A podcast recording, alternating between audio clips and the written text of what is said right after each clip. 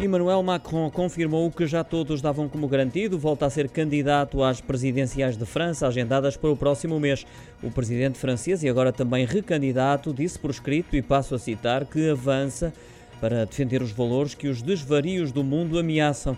Numa carta publicada durante a noite nas edições online dos principais jornais franceses, admitiu que a invasão da Ucrânia pela Rússia assume um papel importante nesta eleição francesa que o próprio qualifica como um momento inusitado na história mundial. Confessa também não ter sido bem sucedido em todas as suas iniciativas e que faria algumas coisas de forma diferente, mas ressalva que as transformações levadas a cabo durante este mandato permitem à França viver melhor, sublinhando resultado alcançado com a descida do desemprego para os níveis mais baixos dos últimos 15 anos.